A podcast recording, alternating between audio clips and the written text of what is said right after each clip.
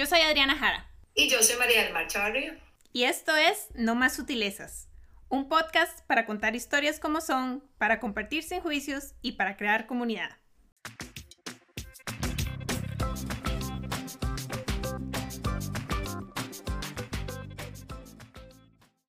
Hola, esto es No Más Sutilezas. En este pre-episodio vamos a presentarnos un poquito más y vamos a hablar sobre los principios que van a estar presentes a través de todos los temas que vamos a tratar esta temporada y además por qué somos No Más Sutilezas. Vamos a empezar con las presentaciones. Como dice la intro, yo me llamo Adriana Jara y con las presentaciones lo que queremos hablar un poquito es de cuáles perspectivas vamos a traer a nuestro podcast. Por mi parte, yo traigo la perspectiva de una mujer que creció en el medio del campo en Costa Rica. A la gente siempre le encanta la historia de que yo me levantaba en las mañanas a traer leche de la vaca de mi vecino y el viaje que pasó desde ese entonces hasta yo llegar ahorita a estar viviendo en el corazón de Silicon Valley como una ingeniera de software y los eventos que han moldeado mi vida a través de todos estos años. Por mi lado, yo soy María del Mar y comparto el mismo día de nacimiento que Adriana, pero eh, también en Costa Rica, pero en San José. Eh, yo nací, crecí en Guadalupe, viví eh, ahí durante casi toda mi vida hasta por razones de estudio académicas, terminé más bien en una zona rural en el medio de Colorado con mis estudios de doctorado de movimiento humano. Yo oficialmente tengo formación en psicología y en movimiento humano, pero mi vida siempre ha estado guiado por diferentes historias conectadas al movimiento, a través del ejercicio, como instructora desde los 16 años, a través de la danza, como bailarina y a través de una relación bastante compleja con mi propio cuerpo que me ha llevado también a entender muchas de las maneras en que interactúo con el mundo desde entonces. Entonces, complementario, similar y muy diferente.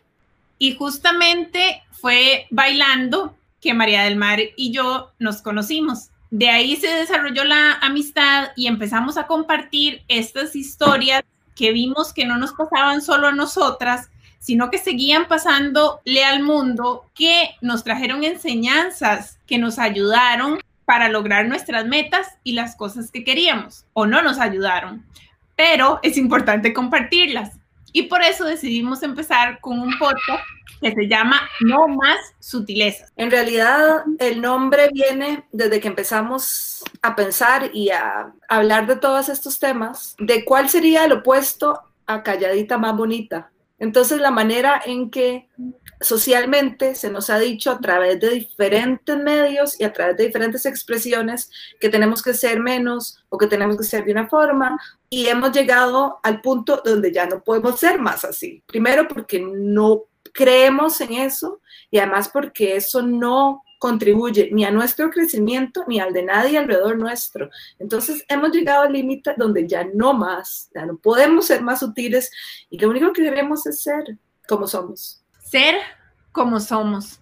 Y ese es uno de los propósitos de podcast, que más y más personas se cuestionen si están siendo como les dijeron que debían ser o si están siendo como lo que son, que es realmente el poder que tenemos para vivir.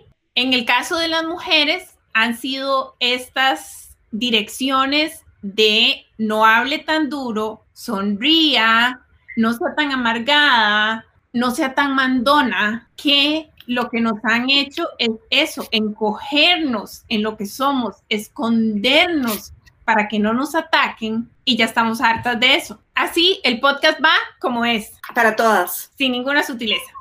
Ahora que hablábamos del podcast y que lo queremos hacer para todas, va muy bien con nuestros principios. Uno de los principios es crear oportunidades para caminos alternativos, que no creemos que la forma en la que nosotros guiamos la vida es una receta para nadie más, sino que creemos en que cada quien puede escoger lo que quiere hacer, pero necesita tener esa oportunidad de verse lo que de verdad quiere versus lo que la sociedad espera de ellas. Y la idea es que no tenemos que escoger, no tenemos que saber qué queremos, podemos cambiar de opinión en cualquier momento y lo más importante, que cualquiera que sea el camino que elijamos, no tiene que ser perfecto el resultado. Podemos ser como somos, no tiene que ser perfecto y no tiene que ser el único. Pueden ser muchos caminos, muchas historias dentro de cada vida y cada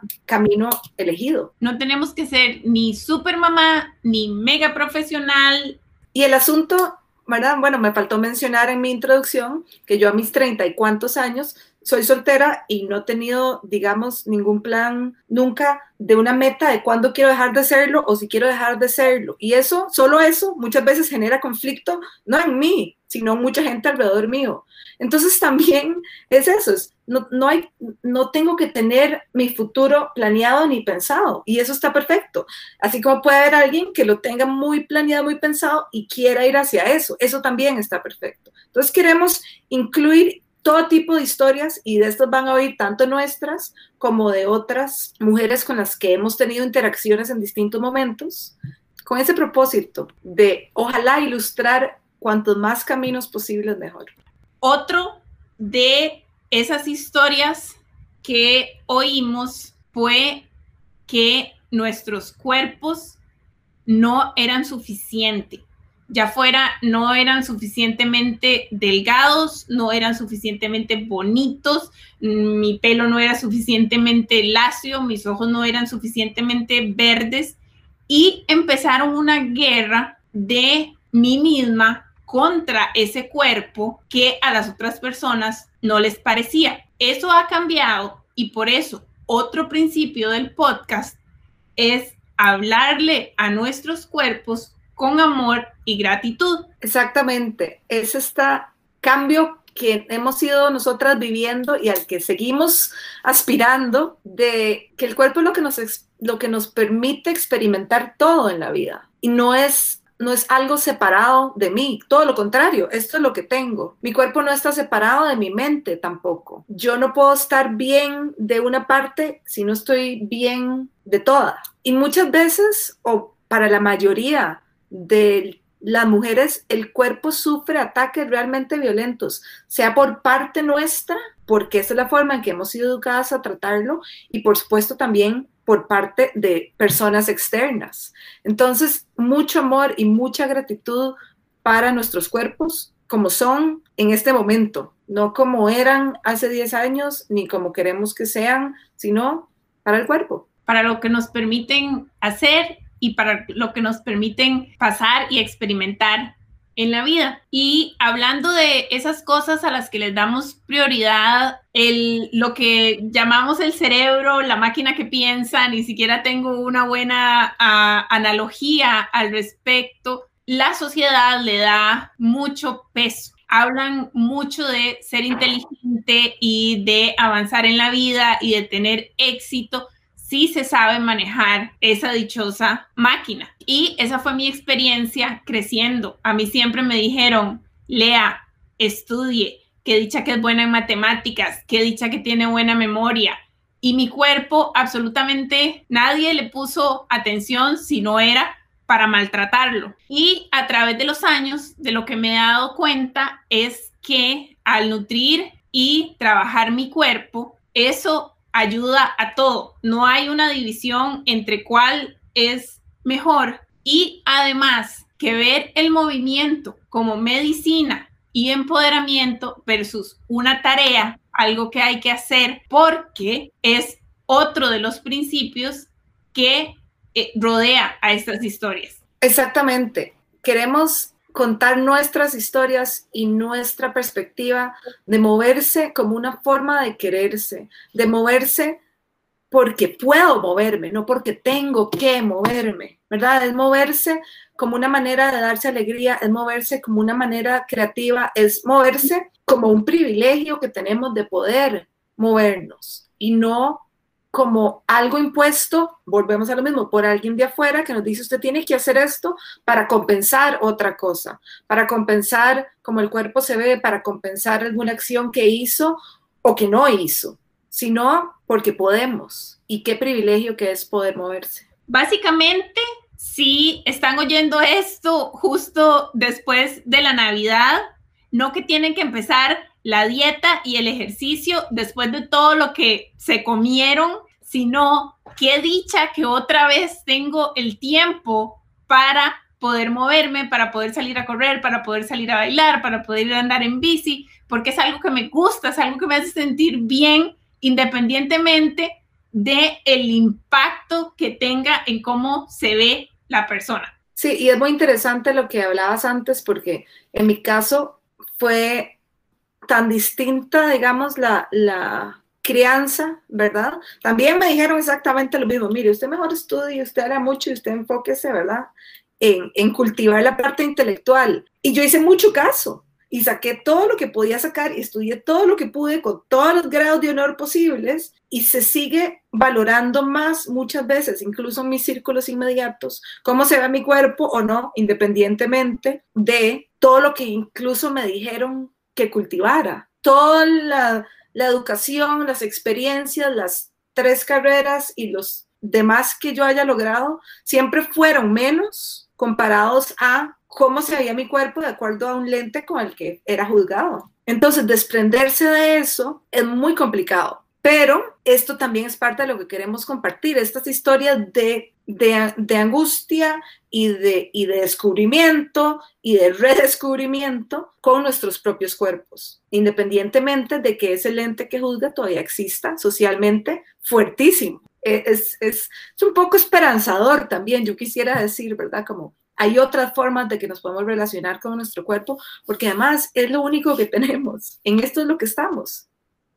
Para cerrar el círculo de nuestros fundamentos, el podcast está enmarcado con una visión feminista, usando el feminismo para atacar el problema sistémico, para buscar igualdad, una igualdad no solo que sea de, ah, las mujeres no pueden votar, ah, pero ahora sí pueden votar. Las mujeres no podían ser ingenieras, no podían ser doctores, pero ahora sí, si quieren, pueden ser doctores. Sino que de verdad los caminos de las mujeres tengan las mismas oportunidades que tienen las de los hombres. Y viceversa, no es decir, ah, pero es que los hombres no pueden llorar. Sí, eso también está mal es parte del mismo problema sistémico. Queremos dar una luz a todos los ataques que la sociedad nos da cuando nos dicen, usted tiene que hablar no tan duro, tiene que ser delicada, tiene que sonreír, tiene que ser pura para su marido, tiene que hacer todas estas listas de cosas que nos dan o nos quitan valor o si no, no tenemos ningún lugar en la sociedad, cuando la verdad es que el feminismo está abriendo este espacio para poder tomar nuestras propias decisiones. Claro, el feminismo está presente en todos los temas que vamos a tratar, porque está presente en todas las acciones que nosotras vivimos, está presente en cómo nos comportamos personalmente, en cómo nos comportamos profesionalmente, en cómo hablamos, en cómo cuidamos o no cuidamos nuestro cuerpo. Está presente en cómo asumimos nuestra sexualidad o no la asumimos. Y entonces es el fundamento de todo lo que vamos a discutir. No pretendemos venir a educar ni dar cátedras sobre teoría feminista, sino compartir desde nuestras historias cómo el feminismo ha sido lo que ha podido ir abriéndonos estos caminos o puede seguir abriendo estos caminos y esta solo posibilidad de elegir, de decidir y de actuar de otras maneras. Estos principios son los que van a enmarcar nuestras conversaciones en los futuros episodios. Esto fue el primer pre-episodio. Manténgase en sintonía. Nos vemos pronto. Gracias.